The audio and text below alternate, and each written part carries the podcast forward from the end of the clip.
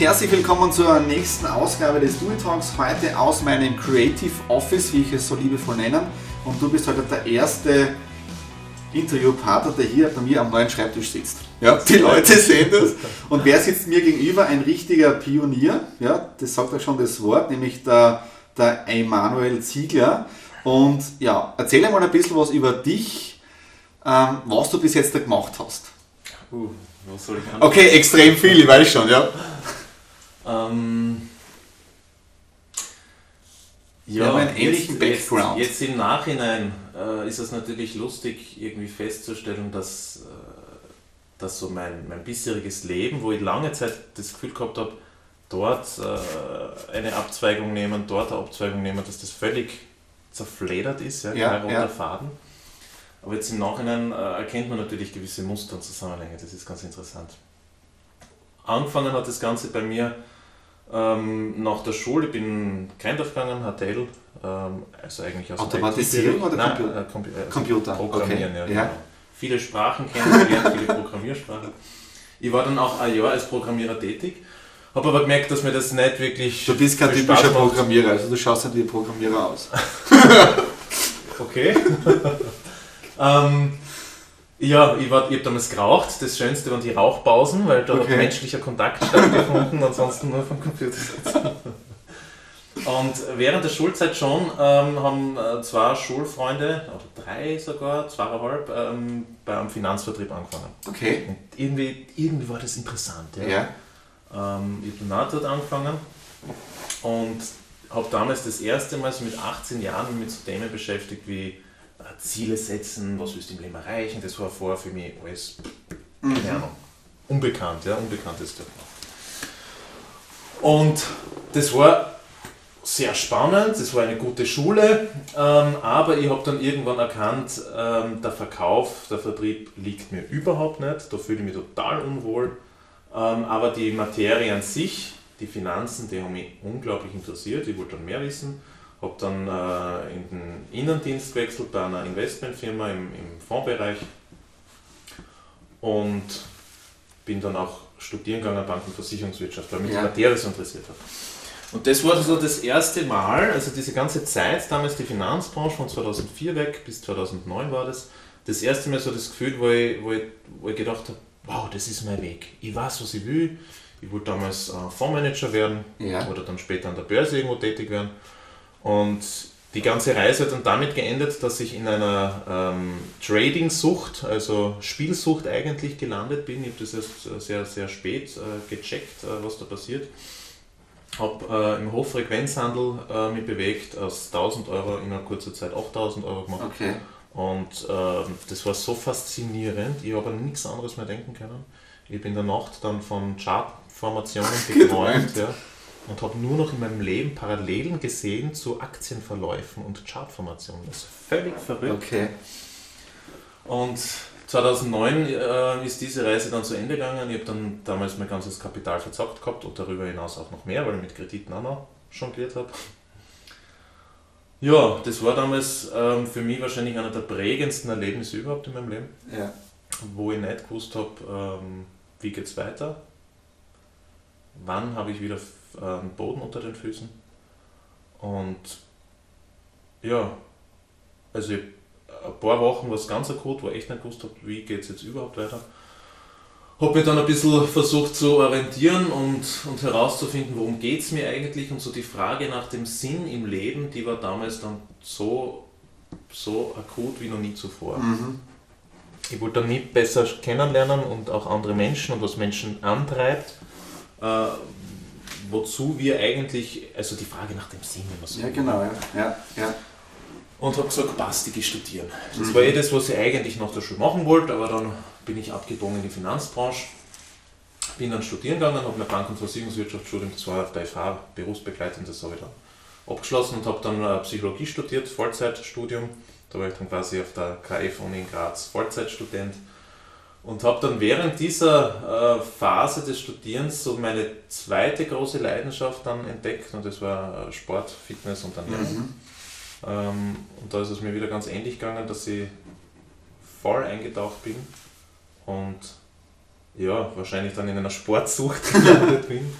Habe jede freie Sekunde mit, mit Sport verbracht. Also ich habe mich nicht irgendwie motivieren müssen, ah, morgen steht ein Trainingsplan, äh, laufen gehen oder so, mhm. sondern ich habe es einfach gemacht, ich habe ja. nicht anders können. Ja. ja. Ähm, habe jede mögliche Ernährungsformen und Strategien ausprobiert, habe äh, ein bisschen so im Triathlon-Bereich von den Disziplinen äh, geschaut, dass ich, also ich, habe dann Schwimmen gelernt, dann einen Kraulkurs gemacht und viel Austauschsport, ähm, Laufen, Radl äh, habe ich mir dann jetzt gekauft, ein Rennradl, Kraftsport, ja und das war so meine Welt ja, und parallel dazu halt studieren. Und dann das nächste Studium, was ich dann gemacht habe und auch das letzte Studium, das war dann angewandte Ethik. Ähm, und das hat mir dann so ein bisschen die Augen geöffnet. Da habe ich dann ja. ähm, eine Aussage kennengelernt, äh, vor zweieinhalbtausend Jahren hat ein Mann gesagt, zwischen zwei Extremen liegt der tugendhafte Weg. Und mit den Extremen habe ich mich schon sehr gut ausgekannt. Das war so ein bisschen äh, die Konstante in meinem Leben. Ja. Aber der tugendhafte Weg, das hat sich irgendwie so interessant angehört und ich gemerkt, da liegt für mich wirklich eine Wahrheit darin äh, da möchte ich mehr davon wissen. Und dann habe ich mich auf die Glücksforschung ein bisschen äh, spezialisiert. Das ist dann auch mein, mein Spezialthema gewesen bei, bei meinem Ethikstudium oder beim Abschluss von meinem Studium. Und ja, habe dann versucht, so ein bisschen herauszufinden, okay, wie, wie gelingt ein geglücktes Leben und ein geglücktes Leben kann man erst im Nachhinein dann mhm. beurteilen, ob es ein geglücktes Leben ja, ist. Ja, ja. Bin dann auch im Zuge dessen draufgekommen, wir Menschen streben ja nicht nach Glück, weil zum Glück gehören auch die Tiefschläge im Leben, damit man das noch als Glück bezeichnen kann. Und Tiefschläge will kein Mensch haben. Deswegen strebt jeder nach Wohlbefinden mhm. und nicht nach Glück. Na, und ich habe dann damals gemerkt, ähm, im Bereich Naturerfahrungen, äh, da gibt es eine ganz eine große Verbindung zwischen Natur und äh, Wohlbefinden und habe mich dann mehr auf die Natur konzentriert. Ja. Und bin da wieder in sehr kurzer Zeit wieder voll eingetaucht und ja. abgetaucht. habe angefangen Gemüse anzubauen, ähm, wollte dann nicht, äh, was es ist, so oberflächlich von Juni bis September Gemüse ziehen, ähm, sondern ernsthaft. Mir war es wichtig, das ernsthaft durchzudenken und ähm, habe dann mit meiner Lebensgefährtin, mit der Jacqueline, haben gesagt, na passt, volle Selbstversorgung. Wir haben dann geschaut, dass wir uns ganzjährig mit Gemüse selbst versorgen. Das heißt, die Hälfte am Acker war dann für den Winter natürlich, mhm. ähm, entsprechend mit Lagerung. Ähm, Erdäpfel, Pastinaken, Küwis, aber auch ein paar Exoten wie Süßkartoffeln, Yams. Ähm, ja, das waren die überwiegenden Wintervorräte. Ja, dazu kommen dann Hühner, später sind dazu kommen Schweine. Mhm. Ähm, wir haben unsere Lebenserhaltungskosten immer weiter reduziert und ich habe dann so langsam immer mehr das Gefühl gehabt, wow, also so dieses Aussteigen ja, und dann nur noch so mit der Natur verbunden zu leben, wow, das ist es. Ja. ja. Dann haben wir Permakulturausbildung gemacht, haben uns aber ähm, Aussteiger auch äh, angeschaut in Österreich. Es gibt jetzt ein paar genau, also Hofkollektive, ja, genau. ja. die, die sehr landwirtschaft, äh, landwirtschaftlich orientiert sind und die ähm, ja, ich sag mal, da schon ein Stück weit unabhängig sind. Und das hat mich unglaublich interessiert. Ja, aber irgendwie bin ich dann drauf gekommen, es fehlt an einer wesentlichen Komponente, weil je mehr ich dann äh, mich bewegt habe in Richtung Selbstversorgung, desto mehr habe ich gemerkt, dass ähm, ich damit andere Menschen gar nicht mehr inspirieren kann, weil ich erstens andere Menschen nicht mehr erreiche, ja, weil ich ja ständig ja, offline ja, bin ja, und nicht in Kontakt mit anderen Menschen, dass ich mich dadurch immer mehr isoliere auch. Ja. Mhm. Und die zwischenmenschliche Verbundenheit kommt dann einfach irgendwo zu kurz. Ja. Aber das passt wieder genau zu diesem Satz, der dich geprägt hat. Immer schon zwischen zwei Extremen liegt der tugendhafte ja, Weg. Ja, genau. Das ist dann weitergegangen mit den Extremen. Es ist, nein, weil dann geht es wieder in das Extreme ein, ja. aber wir leben zwar jetzt im Jahr 2016 und du kannst so gewisse Dinge nicht vermeiden. Das heißt, Social Media, Fortbewegung, es gibt es ja, aber ich glaube, die Frage ist immer zu sagen, brauch, oder sich selber die Frage zu stellen, brauche ich das? Ja, aber wenn man es sich leisten könnte, aber bringt mir das was? Ho. Ja? ja? Ja, Das war dann sowieso was, da bin ich dann erst sehr, sehr spät draufgekommen. Wahrscheinlich erst vor kurzem. okay. ähm, dass die Ablehnung von irgendwas scheinbarem Bösen nicht die Lösung ist. Ja? Und ich war äh, wirklich eine Zeit lang so in dieser Protesthaltung. Ja? Mhm. Das hat angefangen damals eben mit dem Selbstversorgertum ähm, dass ich da immer mehr auch zum, zum Gegner geworden bin vom System. Ja, Natürlich, ja. ja das geht ja irgendwie einher. ähm, zum Gegner von den jetzigen Strukturen, vom Kapitalismus, von gewissen bösen Firmen und so weiter.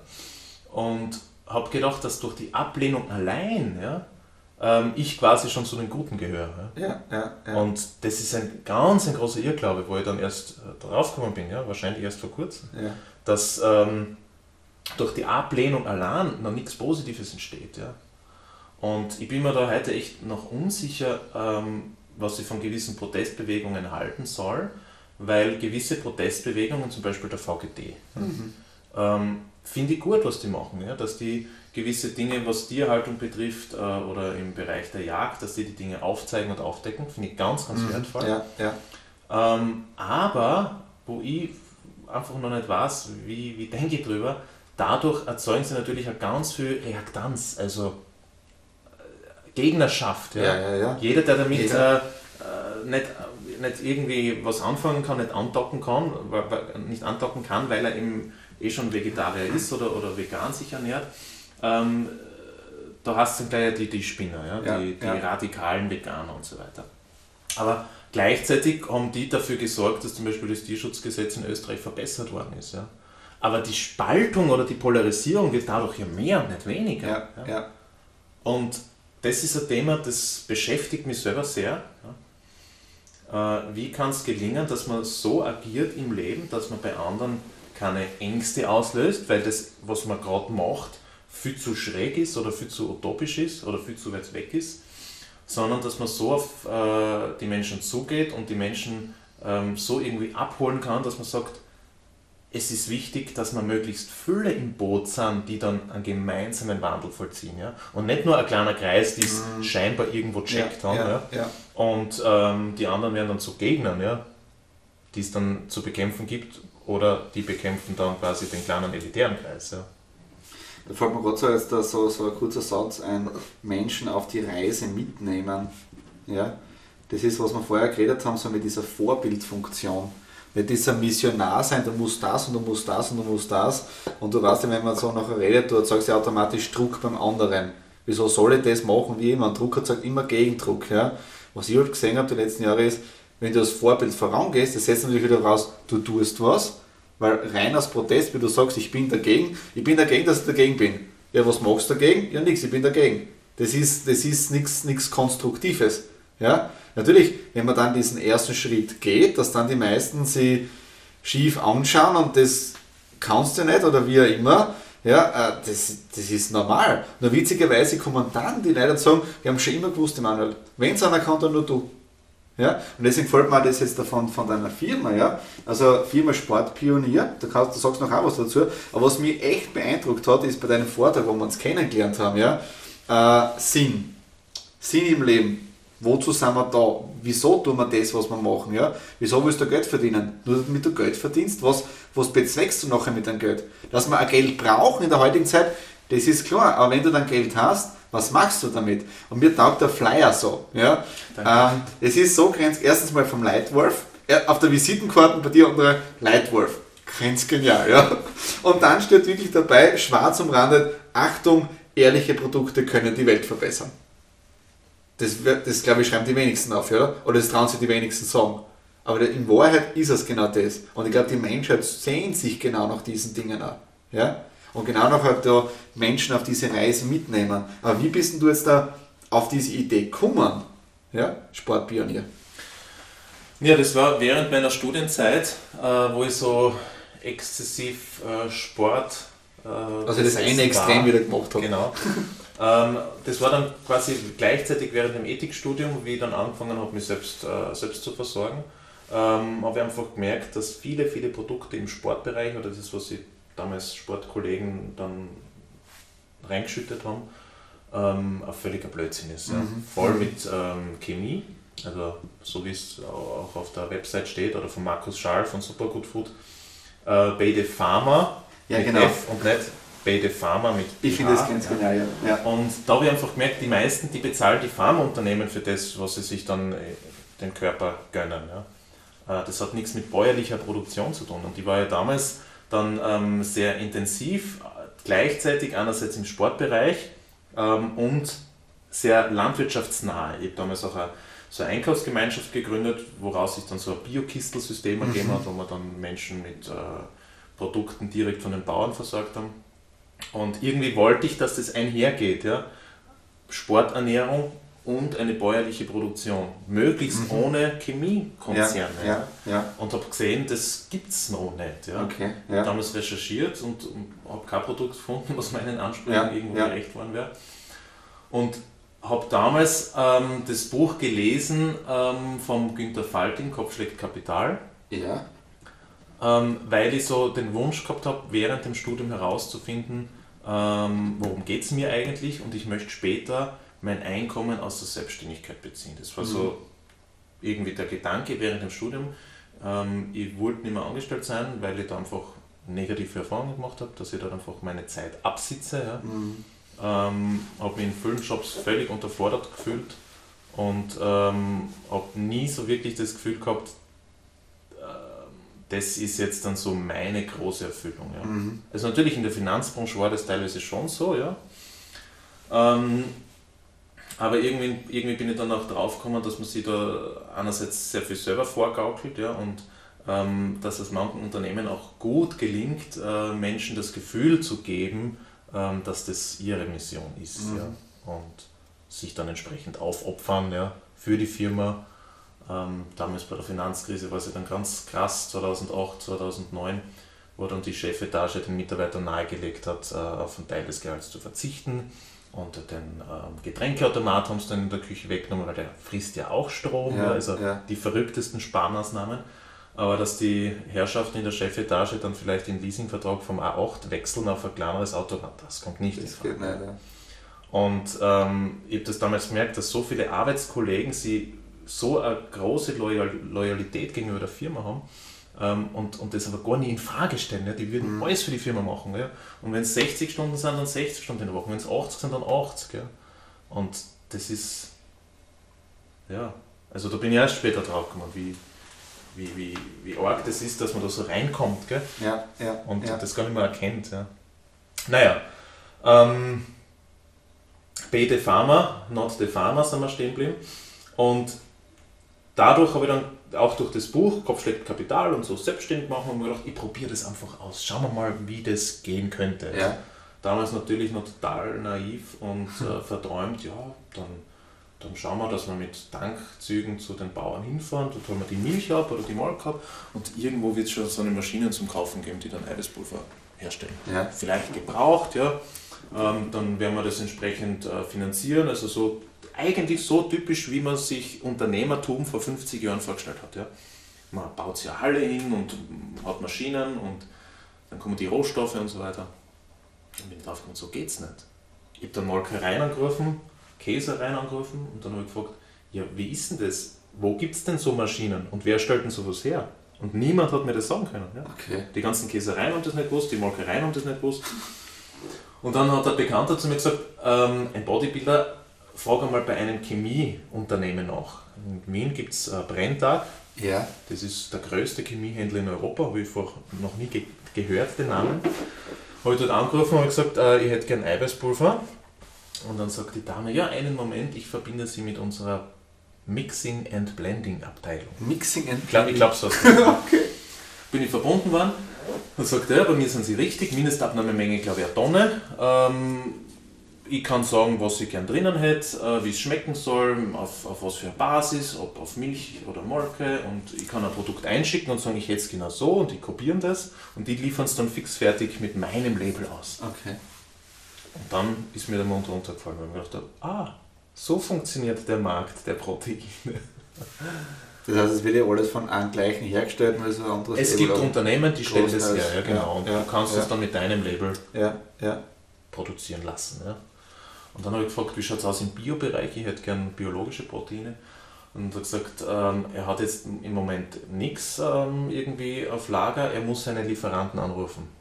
Und zwei Wochen später hat er sich dann gemeldet, ich habe gedacht, er meldet sich gar nicht mehr. Mhm. Er hat gesagt, er hat jetzt von Niederlande bis Neuseeland alles durchtelefoniert. Bio ist nichts dabei. Ich denke mal, das kann so nicht sein. Okay. Ja, dann ist die Suche weitergegangen und irgendwann bin ich dann draufgekommen, es gibt ein paar wenige ähm, Milch, Unternehmen in Europa, ich würde sagen wahrscheinlich so 15 bis 25, ähm, die sind spezialisiert auf die Trockenproduktion. Mhm. Das heißt, es ist die Endstation der Milchwirtschaft, wenn man so will, weil aus der Milch wird ja quasi alles Mögliche hergestellt, von Schlagsahne über Butter, über Käse, über ja, alles Mögliche. Und die Überschüsse, die dann übrig bleiben, die landen in der Trockenproduktion, okay. wo dann Laktosepulver produziert wird, Milchpulver, Magermilchpulver, das was in jeder okay. Milchschokolade drinnen ist, äh, und eben auch Proteine. Und in Österreich gibt es ein einziges Unternehmen und 2014 bin ich dann mit denen zusammengesessen, mit dem Geschäftsführer und die haben sich damals komplett neu aufgestellt, weil die haben vor ein paar Jahren ähm, ein bisschen so einen Lebensmittelskandal gehabt und haben die komplette Etage, Chefetage ausgewechselt und haben gesagt, sie wollen im Biobereich die Nummer 1 werden.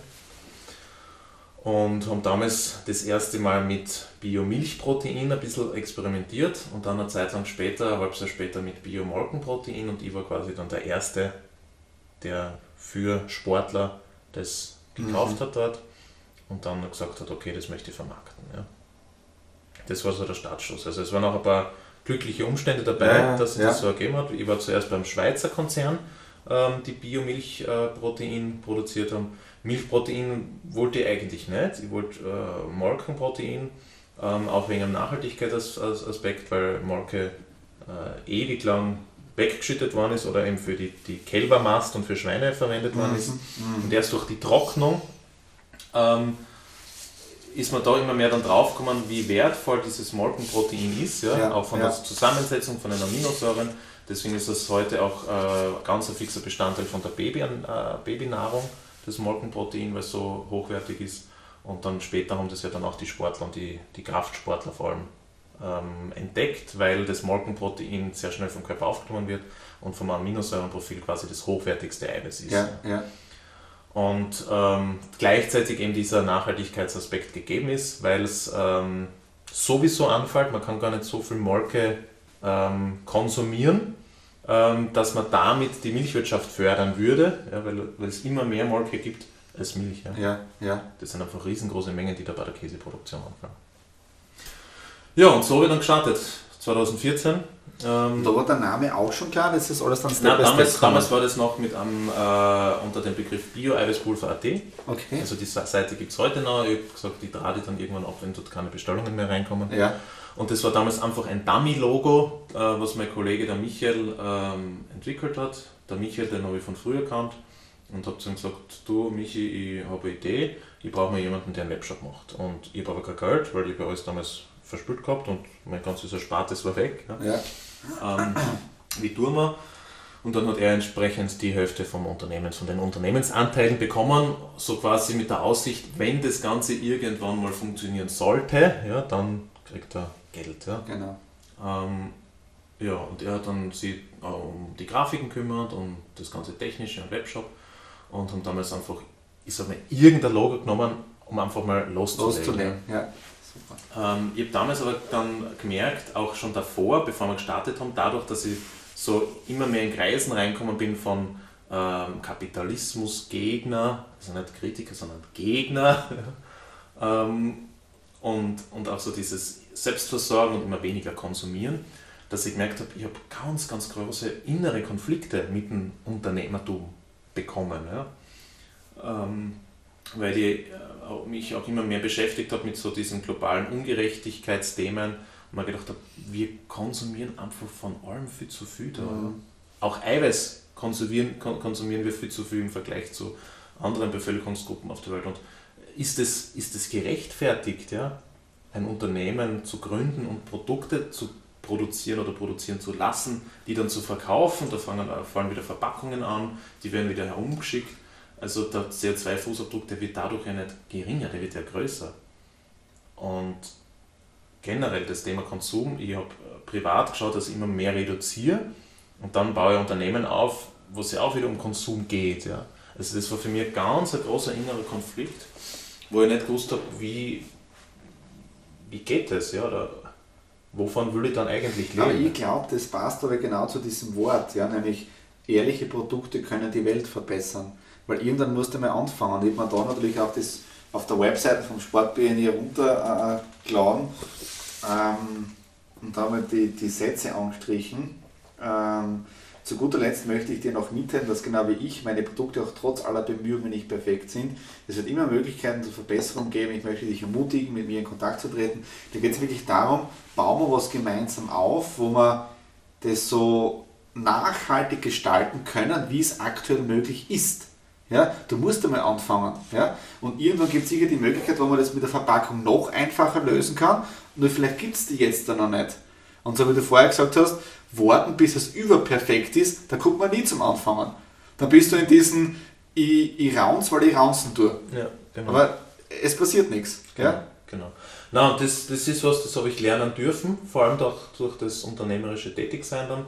Ähm, wo gehobelt wird, fallen Späne. Späne ja. Äh, ich muss gewisse Kompromisse eingehen, einfach weil ich hier da in, bei uns in Österreich lebe. Ja? Ähm, und nicht äh, zum Beispiel in Thailand, wo ich mich ganzjährig selbst versorgen könnte, ja, ohne ja, Heizung. Ja, Das ist, äh, also, wenn man da leben will, ja, weil man da so ein soziales ähm, äh, Netzwerk hat, äh, seine ganzen Freunde, Bekannte und Verwandte, dann, dann ja, muss man gewisse Dinge einfach so annehmen, wie sie sind, aber man hat die Möglichkeit, die Dinge zu gestalten. Ja? Genau, man genau. muss nicht überall bei allen Dingen einfach passiv mitspielen, ja?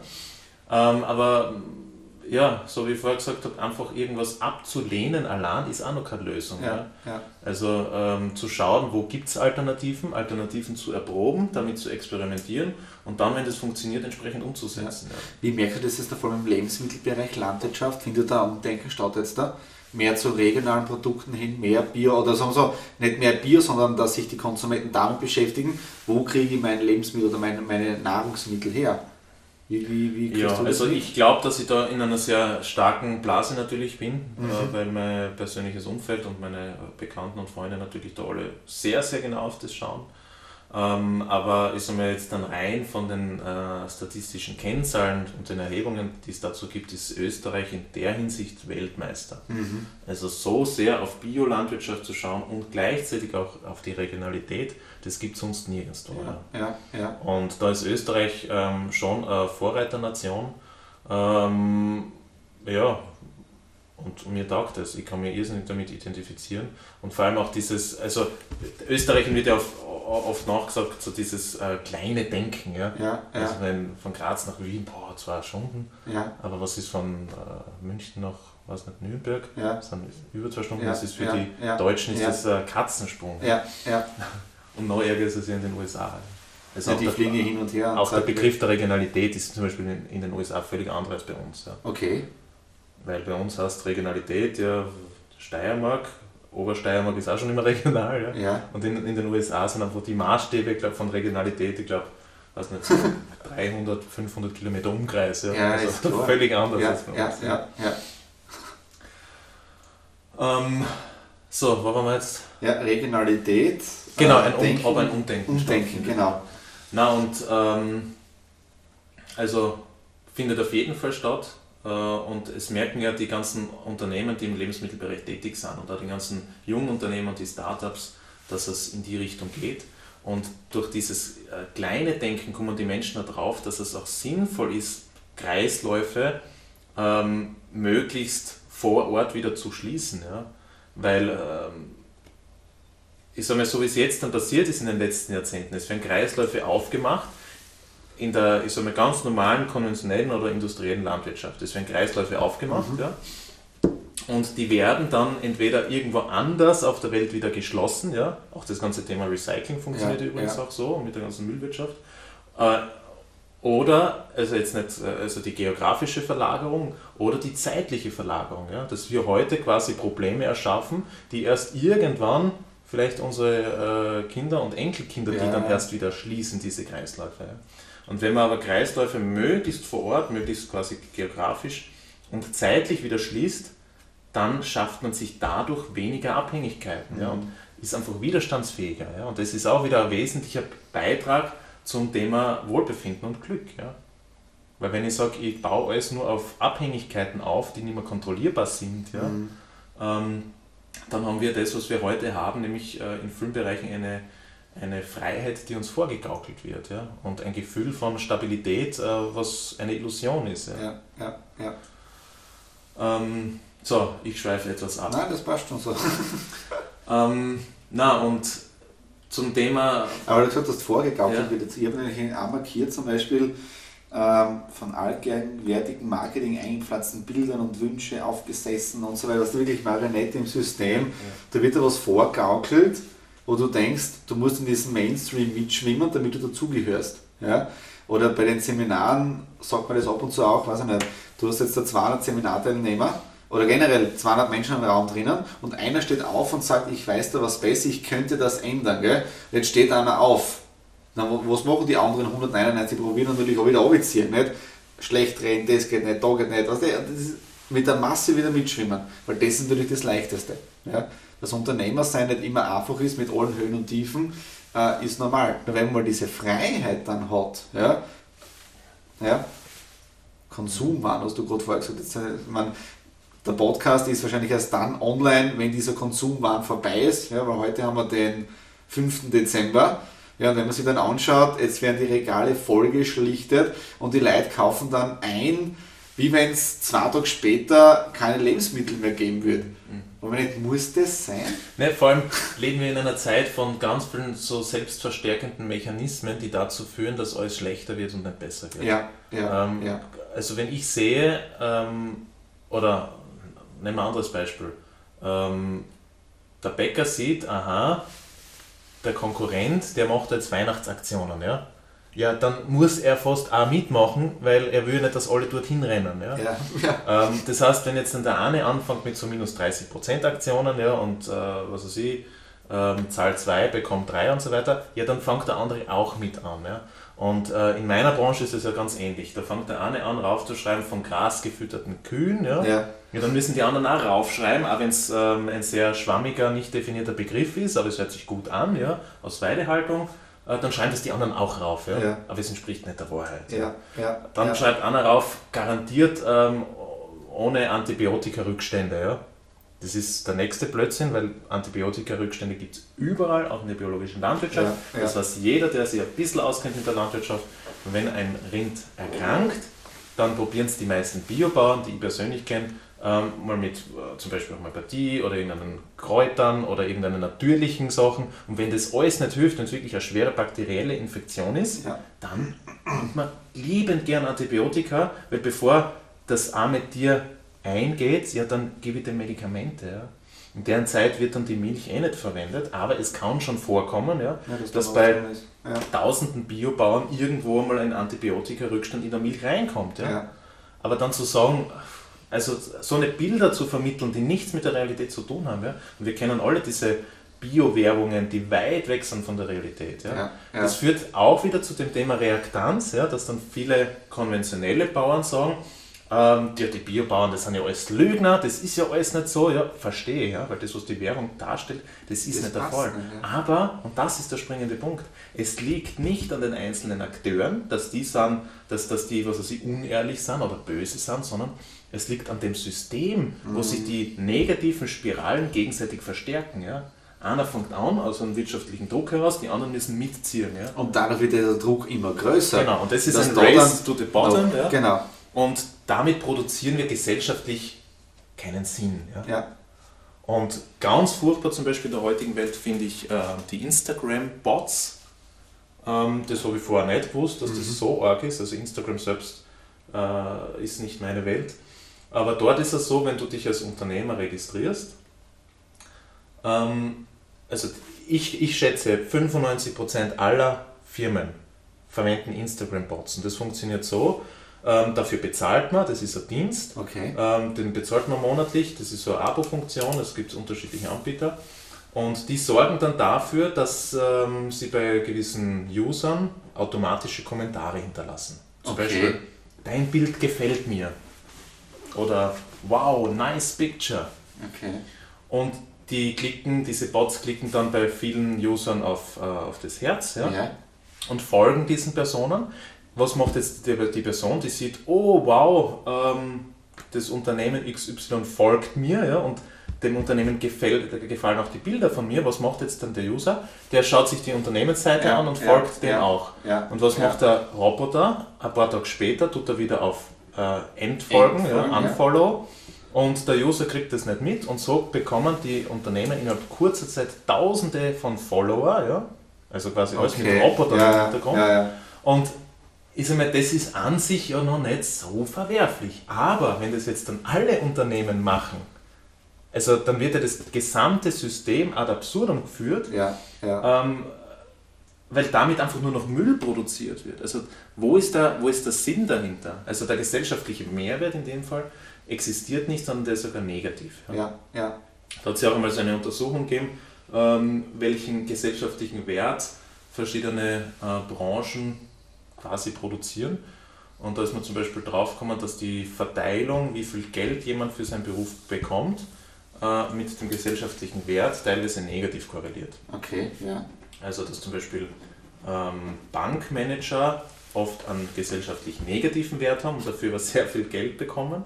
Oder äh, Marketingfachleute, dass die auch, also es gibt auch Ausnahmen, aber Ja, im ja, Schnitt aber die- die Marketingmanager eigentlich gesellschaftlich einen negativen Wert produzieren. Ja?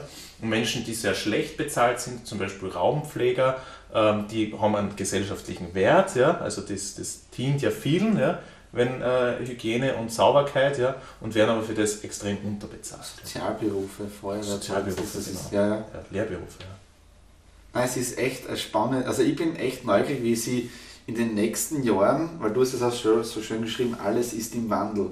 Also wie sich das Ganze jetzt da wandeln wird. Natürlich, das System sträubt sich jetzt da auf, es, es, es brechen da Dinge auf.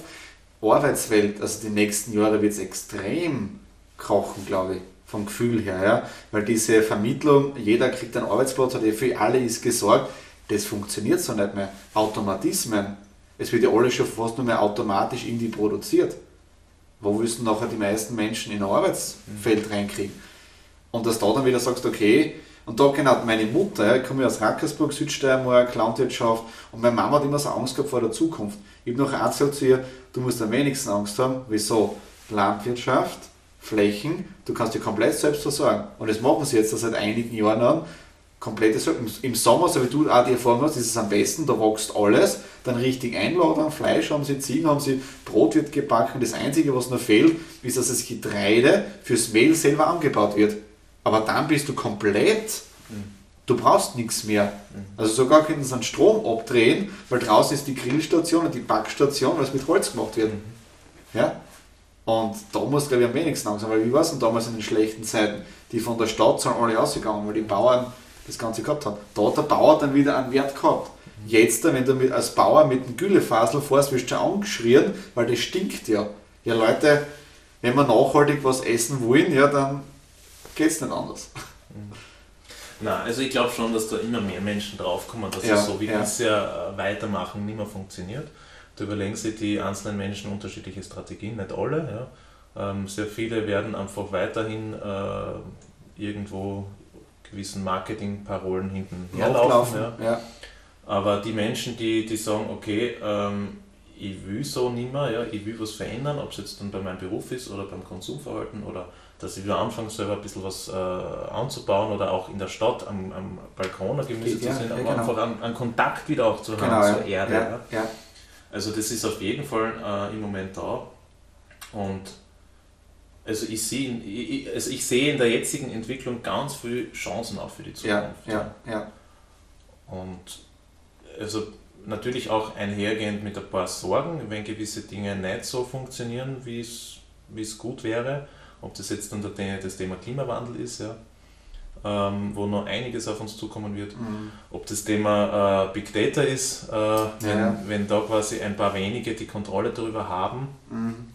Da hat es jetzt auch kürzlich diesen Artikel gegeben von dieser Schweizer Zeitung, ähm, wie Big Data mit äh, Trump und Brexit, äh, wie das zusammenhängt. Also das, ist, das sind furchterregende Szenarien, ähm, wo ich nicht hoffe, dass es in die Richtung geht. Ja, ja. Und ich glaube, wenn wir ähm, ein Stück weit dazu beitragen, die, die Dinge transparenter und ehrlicher zu machen ja, und das Vertrauen in den Mittelpunkt stellen, ja, wo wir sagen, es geht uns ja nicht darum, ähm, auf Kosten anderer, also das, das würde jeder mhm. Mensch unterschreiben, auf Kosten der Menschen, auf Kosten der Umwelt oder auf Kosten von, äh, was nicht, irgendeinen negativen Dingen, will ja keiner agieren. Ja, ja. Das, das ja, will keiner. Ja. Aber die Dinge ergeben sich trotzdem, ja, weil wir Systeme erschaffen haben, wo einfach so Dinge anfallen, wo negative Dinge passieren. Ja. Und ich glaube, wenn wir äh, gemeinsam versuchen, äh, darüber ein bisschen zu reflektieren ja, und nicht jeder nur für sich ähm, schaut, wie kann ich meine Ellbogen möglichst ähm, stark und spitz machen, ja. sondern was ist das, worum es uns im Kern geht, was ist das, was wir wollen. Das wird zu einer Demokratisierung führen in ganz, ganz vielen Bereichen. Ja. Ähm, das wird die, die Unternehmen der heutigen Form völlig verändern. Ja. Das mhm. würden dann quasi zu echten gemeinschaftsgetragenen Unternehmen werden ähm, und schlussendlich auch zu, zu Regierungsformen oder Nationalstaaten, ähm, die da nicht von äh, Menschen vertreten werden, die eigentlich keiner haben will, ja, wo man dann sagt, naja, Wahlbeteiligung niedrig ähm, und Vertreter, die eigentlich keiner haben will. Ja. Ähm, und das ist, glaube ich, ein, ein Wandelprozess, der dauert lange, ja, aber ja. das in vielen Bereichen irgendwo im Gang. Ja also definitiv. sowohl auf der Mikroebene als auch auf der großen Makroebene. Und da gibt es schon sehr, sehr viele verschiedene Initiativen, die versuchen, ähm, gewisse Dinge einfach aus, auszuprobieren und herauszufinden. Und irgendwann ähm, wird es zu einem kulturellen Wandel kommen, weil es schon so viele Initiativen gibt und irgendwann wird es normal werden. Ich glaube, wir zwei könnten da noch stundenlang reden. Das ja. glaube ich auch. und das heißt, wir sind jetzt knapp 40 Minuten schon im Gespräch drin, so schnell vergeht die Zeit. Aber so als Abschluss, welchen Do-It-Tipp, welchen Tipp kannst du so jetzt da mitgeben? Oder Lebensweisheit, was du die letzten Jahre so erklärt hast, also okay, das sollen die Leute beherzigen, mitnehmen aus diesen 40 Minuten? Hm. Aus dem Bauch heraus. Hm ich glaube, das Wichtigste für mich war, den Mut zu haben, ähm, mir einzugestehen, dass ich so bin, wie ich bin und mich zu trauen, mich quasi ähm, auch so zu zeigen. Ja? Ja. Ohne mich jetzt irgendwie stark und, und anders präsentieren zu müssen, okay. also das, was man ja. so von klein auf irgendwo mitkriegen. Ja. Ja. So, du musst die verkaufen können und du musst gute Noten haben und so weiter. Sondern den Mut zu haben, zeig dich so, wie du bist. Zeig dich, sein ja, das, ja. das folgte dann vielleicht daraus. Ja, okay. Aber zeig dich auch verletzlich. Ja, ja genau. Ja, ähm, und damit mit Menschen dann ins Gespräch zu kommen. Ja. Weil ähm, dann entsteht dann entsteht einfach ganz was anderes. Ja. Dann entsteht nicht irgendwie so ein, ich habe was, was du nicht hast und ich möchte was verkaufen oder ähm, der eine ist gescheiter als der andere oder wie auch immer. Ja. Sondern dann begegnet man sich auf einer ganz anderen Ebene, wenn man einfach ähm, den Mut hat, sich auch verletzlich zu zeigen. Ja. Na, das ist ein super Input. Spitze. Ich sage vielen Dank für das Gespräch, Manuel. Ich ja. sage auch danke. Wir werden die Reise weiterverfolgen im Leben, glaube ich. Da gibt es einige Schnittstellen. In dem Sinne, Dankeschön.